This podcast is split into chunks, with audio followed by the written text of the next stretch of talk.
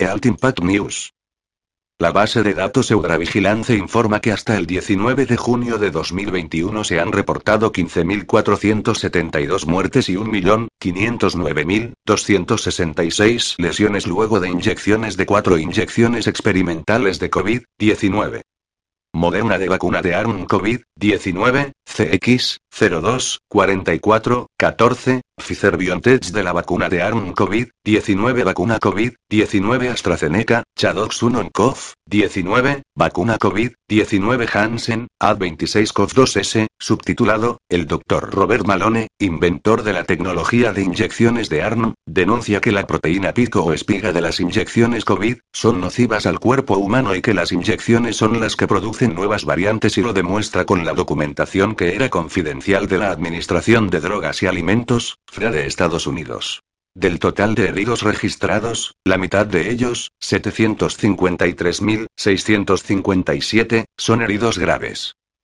La seriedad proporciona información sobre el efecto indeseable sospechado. Se puede clasificar como grave si corresponde a un suceso médico que ocasiona la muerte, pone en peligro la vida, requiere hospitalización, da lugar a otra afección médicamente importante o prolonga la hospitalización existente, da como resultado una discapacidad o incapacidad persistente o significativa, o es una anomalía congénita barra defecto congénito. Aquí están los datos resumidos hasta el 19 de junio de 2021. Reacciones totales para la vacuna experimental de ARN Tocinameran, código BNT 162B2, Comirnaty, de BioNTech barra Pfizer. 7,420 muertes y 560,256 lesiones al 19 de junio de 2021. 16,133 trastornos de la sangre y del sistema linfático, INCL. 81 muertes 12,637 trastornos cardíacos INCL. 964 muertes 101 trastornos congénitos, familiares y genéticos, INCL. 6 muertos 7000 trastornos del oído y del laberinto, INCL. 4 muertos 265 trastornos endocrinos, INCL. 1 muerte 8122 trastornos oculares, INCL. 17 muertes 51.030 trastornos gastrointestinales, INCL. 348 muertes 155.486 trastornos generales y alteraciones en el lugar de administración, INCL. 2.290 muertes 468 trastornos hepatobiliares INCL. 31 muertes 6.110 trastornos del sistema inmunológico, INCL. 32 muertes 17.549 infecciones e infestaciones INCL. 762 muertes, 6.275 lesiones, intoxicaciones y complicaciones de procedimientos, INCL. 104 muertes, 13.249 investigaciones INCL. 285 muertes, 4.162 trastornos del metabolismo y de la nutrición INCL. 139 muertes, 79,125 trastornos musculoesqueléticos y del tejido conjuntivo INCL. 88 muertes 325 neoplasias benignas, malignas y no especificadas, incluidos quistes y pólipos, INCL. 23 muertos 100.895 trastornos del sistema nervioso INCL. 780 muertes 384 embarazo, puerperio y afecciones perinatales, INCL. 10 muertes 107 problemas con el producto 9,928 trastornos psiquiátricos INCL. 105 muertes 1765 trastornos renales y urinarios INCL. 115 muertes 2696 trastornos del aparato reproductor y de las mamás INCL. 3 muertes 23.689 trastornos respiratorios, torácicos y mediastínicos INCL. 848 muertes 26,641 trastornos de la piel y del tejido subcutáneo, INCL. 66 muertes 846 circunstancias sociales INCL. 10 muertes 281 procedimientos médicos y quirúrgicos, INCL. 19 muertes 14,987 trastornos vasculares INCL. 289 muertes reacciones totales para el ARM experimental vacuna ARM, 1273, CX, 024 414, a partir moderna. 4.147 muertes 622.643 lesiones al 19 de junio de 2021. 2.239 trastornos de la sangre y del sistema linfático, INCL. 29 muertos 3.315 trastornos cardíacos INC. 446 muertes 39 trastornos congénitos, familiares y genéticos, INCL. 3 muertes 1454 trastornos del oído y del laberinto 82 trastornos endocrinos INCL. 1 muerte 1883 trastornos oculares INCL. 7 muertes 10.655 trastornos gastrointestinales INCL. 142 muertes 33,936 trastornos generales y alteraciones en el lugar de administración INC. 1,759 muertes 209 trastornos hepatobiliares INC. 11 muertes 1,117 trastornos del sistema inmunológico, INC. 5 muertes 3.835 infecciones e infestaciones, INC. 234 muertes 2,480 lesiones, intoxicaciones y complicaciones de procedimientos, INCL. 77 muertes 2.670 investigaciones INCL. 89 muertes 1.297 trastornos del metabolismo y de la nutrición INCL. 85 muertes 15,131 trastornos musculoesqueléticos y del tejido conjuntivo INCL. 77 muertes 128 neoplasias benignas, malignas y no especificadas, incluidos quistes y pólipos, INCL. 15 muertes 21.684 trastornos del sistema nervioso, INCL. 424 muertes 255 embarazo, puerperio y condiciones perinatales INCL. 2 muerte 20 problemas con el producto 2437 trastornos psiquiátricos INCL. 69 muertes 807 trastornos renales y urinarios INTI. 52 muertes 459 trastornos del aparato reproductor y de las mamas, INCL. 1 muerte 5640 trastornos respiratorios, torácicos y medias clínicos, INCL. 399 muertes 6538 trastornos de la piel y del tejido subcutáneo, INCL. 28 muertes 504 circunstancias sociales INCL. 13 muertes 397 procedimientos médicos y quirúrgicos, INCL. 38 muertes 3432 trastornos vasculares INCL. 141 muertes reacciones totales para el grupo experimental vacuna AZ 1222 barra Baxtebria, Chadox 1 COV, 19, de Oxford barra AstraZeneca. 3.364 muertes y 793,036 lesiones a 19 de junio de 2021.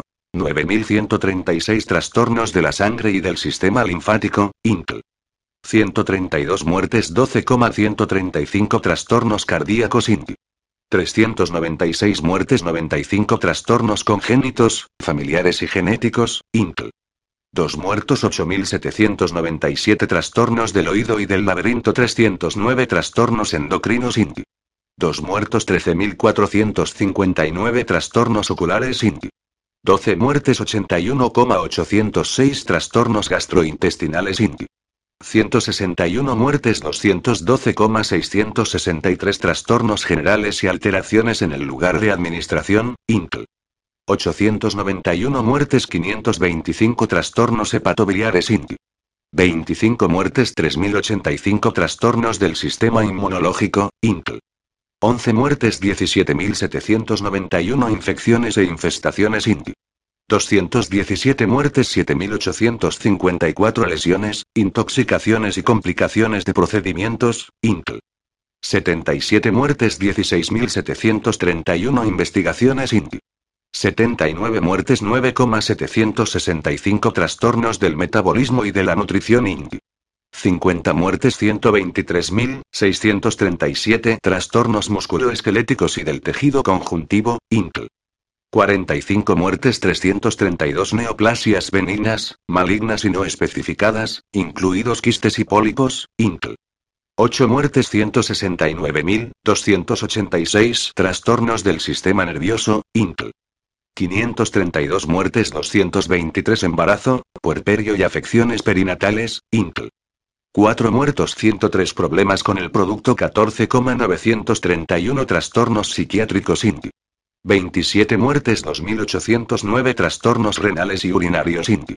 29 muertos 5.967 trastornos del aparato reproductor y de la mama 26,631 trastornos respiratorios, torácicos y mediastínicos INCL.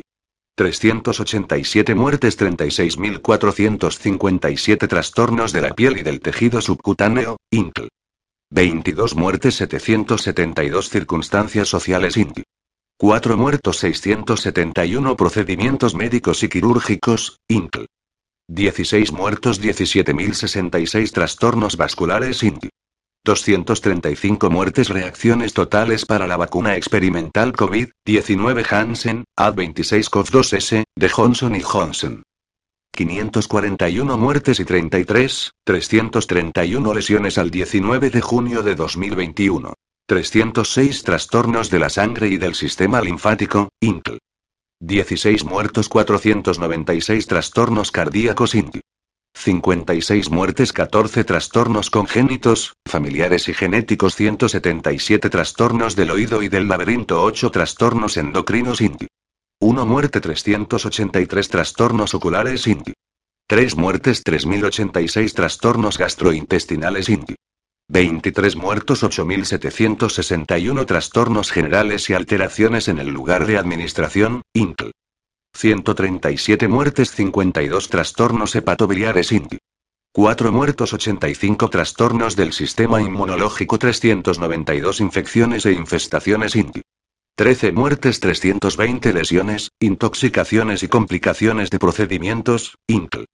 8 muertes 2003 investigaciones INCL. 37 muertes 184 trastornos del metabolismo y de la nutrición INCL. 10 muertes 5.718 trastornos musculoesqueléticos y del tejido conjuntivo INCL.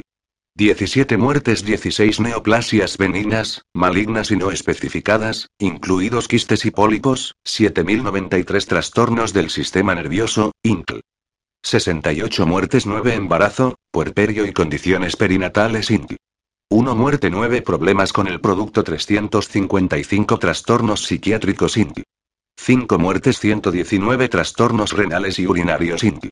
8 muertes 114 trastornos del aparato reproductor y de la mama 1130 trastornos respiratorios, torácicos y mediastínicos INCL. 43 muertes 804 trastornos de la piel y del tejido subcutáneo, INCL. 2 muertos 72 circunstancias sociales INCL. 3 muertes 336 procedimientos médicos y quirúrgicos INCL. 26 muertes 1289 trastornos vasculares INCL. 60 muertes. Singapur ha declarado que el COVID será a partir de ahora tratado igual que las demás enfermedades endémicas, como puede ser la gripe. A partir de ahora ya no se empeñarán en la transmisión cero. Descartan la cuarentena para los viajeros y no será necesario aislar a los contactos cercanos de los casos. También planean dejar de anunciar los números de casos diarios. Nada de nada. Pasamos del infinito al cero. Nada de luchar, ni derrotar. La humanidad ha empezado a arrojar la toalla, como los boxeadores que se empeñaron en una pelea inútil, no sabemos exactamente si contra un virus o contra una enfermedad. Para un viaje así no hacían falta las alforjas del hidrogel y el confinamiento. Nos quedaremos sin saber cuál es el origen del virus. Expertos de todo tipo cobrarán suculentas subvenciones por investigarlo inútilmente, pero, como los curas, de algo hay que vivir. No sabemos el origen, ni de este virus, ni de ningún otro, pero sí sabremos el final. No hay final. Como no somos capaces de exterminar al virus, hay que convivir con él, hacer las paces. Se acabarán hasta los partes diarios de incidencia acumulada en la televisión. Nada de nada. Volvemos al punto de partida como si nada hubiera pasado. Tres ministros principales de Singapur dicen que en eso consiste la nueva normalidad. Dejar de informar para vivir con COVID, que es como como vivir semi-enfermos o semisanos. O simplemente apestados, como los leprosos. La mala noticia es que es posible que la COVID-19 nunca desaparezca.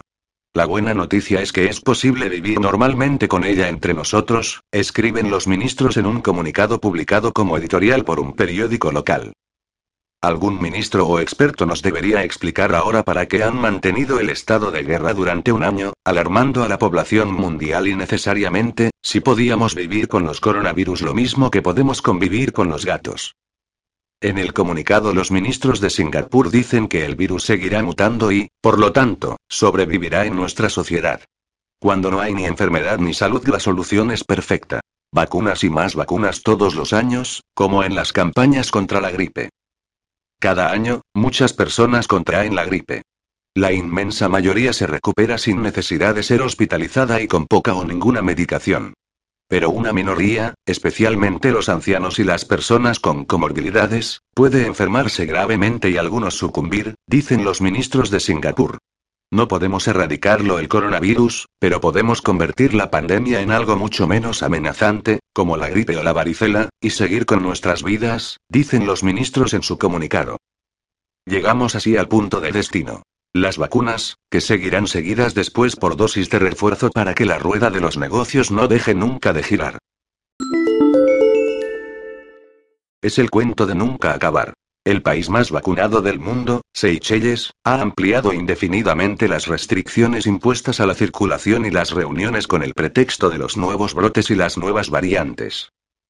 El archipiélago del Océano Índico, rodeado de palmeras, se apresuró a vacunar en masa a sus casi 100.000 habitantes para reabrir las fronteras al turismo, que es el sustento de su economía el 70% de su población con las vacunas de Sinopharm o AstraZeneca, es decir, que ha alcanzado eso que llaman inmunidad de rebaño.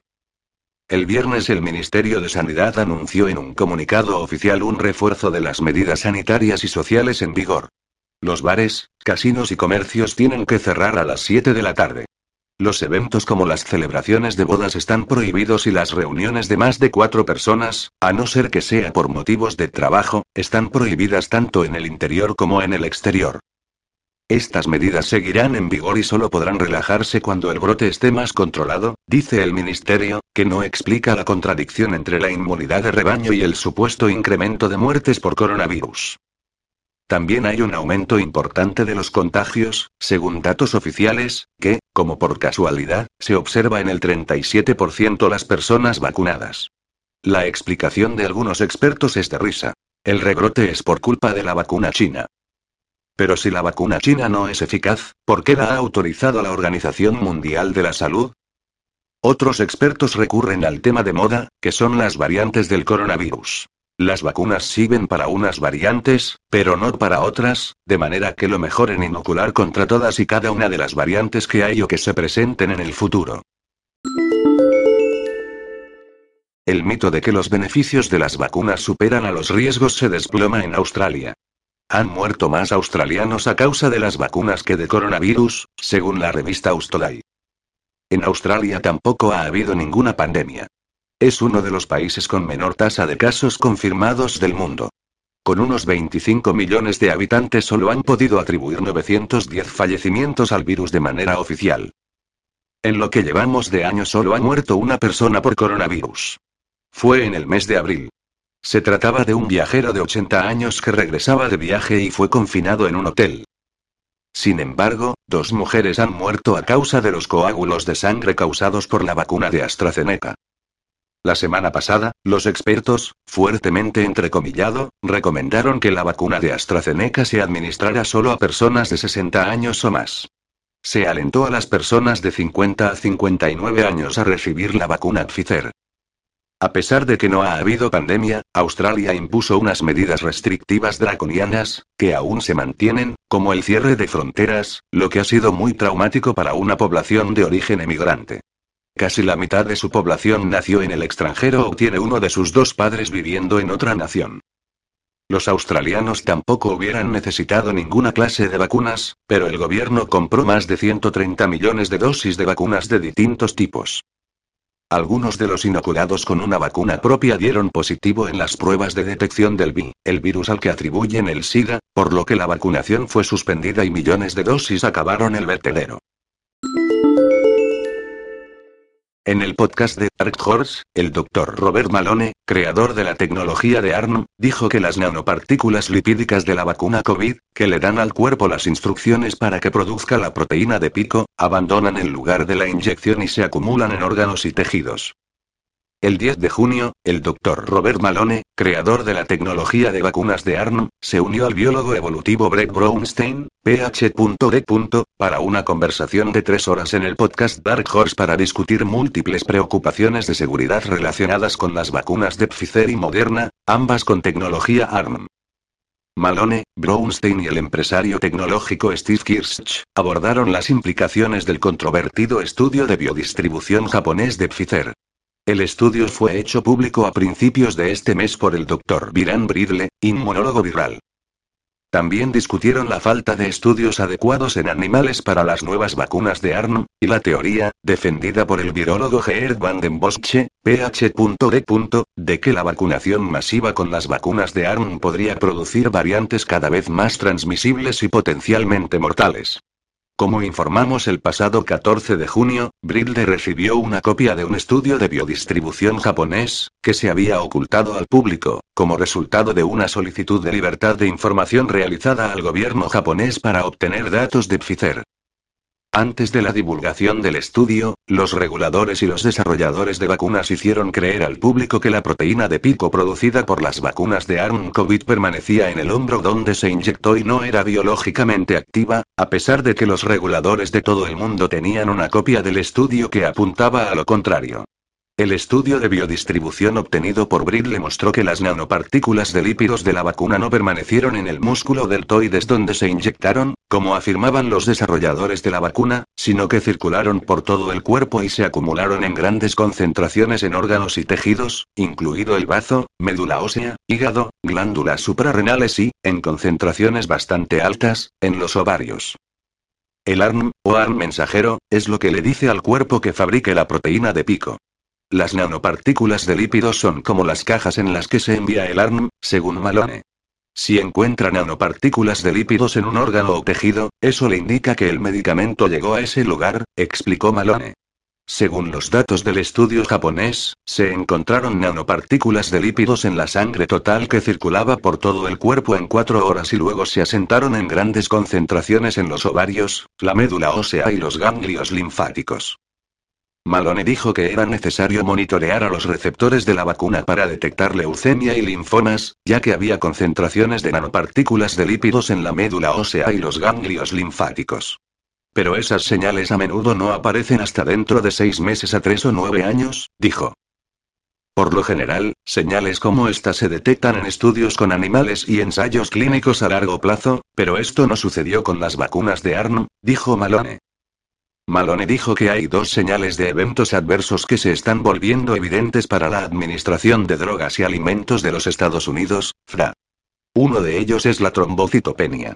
No tener suficientes plaquetas, que se fabrican en la médula ósea. La otra es la reactivación de virus latentes. Malone encontró desconcertante la señal ovárica porque no hay acumulación en los testículos. Malone dijo que los paquetes de datos originales contenían esta información de biodistribución. Estos datos han estado ahí por mucho tiempo dentro del ámbito protegido, no divulgado, de los reguladores de todo el mundo, dijo. Según Malone, la FDA sabía que la proteína de pico del COVID era biológicamente activa y podría viajar desde el lugar de la inyección y causar eventos adversos, y que la proteína de pico, si es biológicamente activa, es muy peligrosa.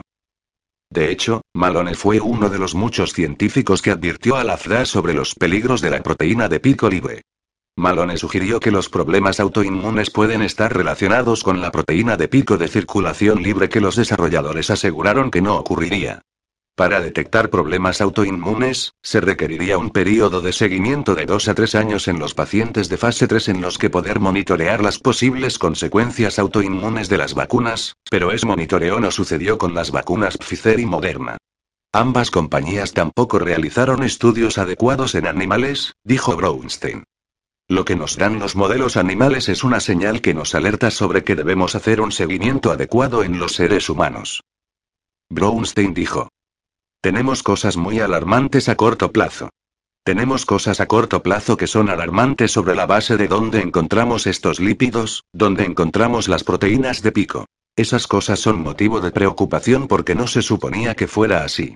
También tenemos una señal alarmante en términos de los peligros y las muertes o los daños y las muertes que se informan en el sistema, y hay razones para pensar que se trata de informes incompletos dramáticos.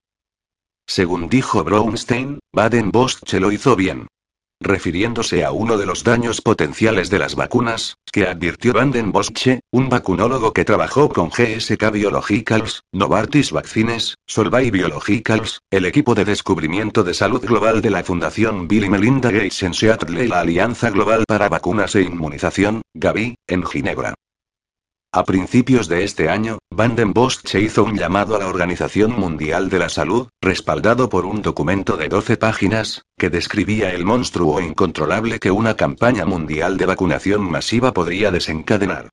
Van den Bosch declaró que una combinación de bloqueos y una presión de selección extrema sobre el virus inducida por el intenso programa mundial de vacunación masiva podría disminuir el número de casos, hospitalizaciones y muertes a corto plazo, pero en última instancia, inducirá la creación de más mutantes preocupantes. Esto es lo que Van den Bosch llama escape inmunológico, es decir, esterilización incompleta del virus por parte del sistema inmunológico humano, incluso después de la administración de la vacuna. El escape inmunológico, a su vez, hará que las empresas de vacunas perfeccionen aún más las vacunas que agregarán, no reducirán, la presión de selección, produciendo variantes cada vez más transmisibles y potencialmente mortales. La presión de selección provocará una mayor convergencia en las mutaciones que afectan a la proteína pico crítica del virus, que se encarga de atravesar las superficies mucosas de nuestras vías respiratorias, la ruta que utiliza el virus para ingresar al cuerpo humano. Según expone Van den Bossche, el virus será más astuto que las vacunas basadas en antígenos altamente específicas que se utilizan y modifican, según las variantes circulantes. Todo esto podría conducir a un aumento en casos graves y potencialmente letales. De hecho, una pandemia fuera de control. Malone dijo. La preocupación de Van den Bossche no es teórica. Es real y tenemos los datos. Estamos atrapados con este virus o sus variantes posteriores prácticamente por el resto de nuestras vidas y se volverá más parecido a la gripe. Tendremos una continua evolución y circulación de variantes, y eso es un escape. Los grupos de trabajo informales del Parlamento británico relacionados con la salud reciben donaciones millonarias de la industria farmacéutica, según un nuevo estudio de la revista científica Plus One. En Reino Unido hay 146 grupos parlamentarios de todos los partidos, llamados APT, que tienen relación con la salud y algunos de ellos recibieron importantes cantidades de dinero de la industria farmacéutica.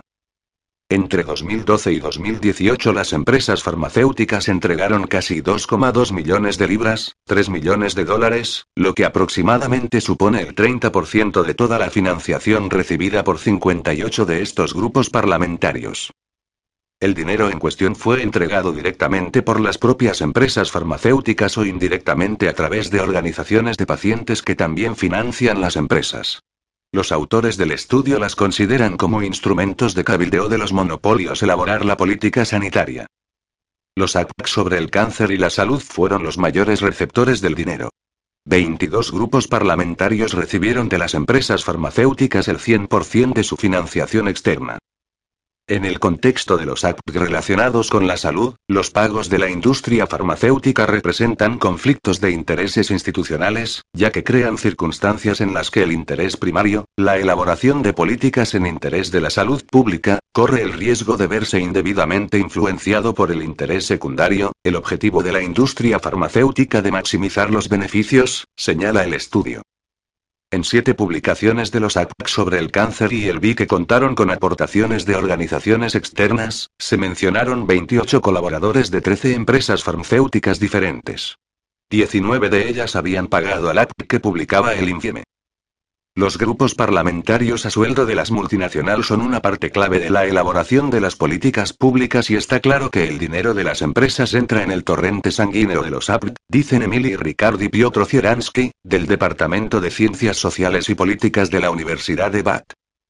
Actualmente el Parlamento británico está investigando a las APT, que hasta ahora han funcionado de una manera sigilosa, tos. Este tipo de instituciones parlamentarias involucran a organizaciones externas para que sean coautoras de sus publicaciones y reciben dinero de patrocinadores externos para cubrir sus gastos administrativos y organizar eventos.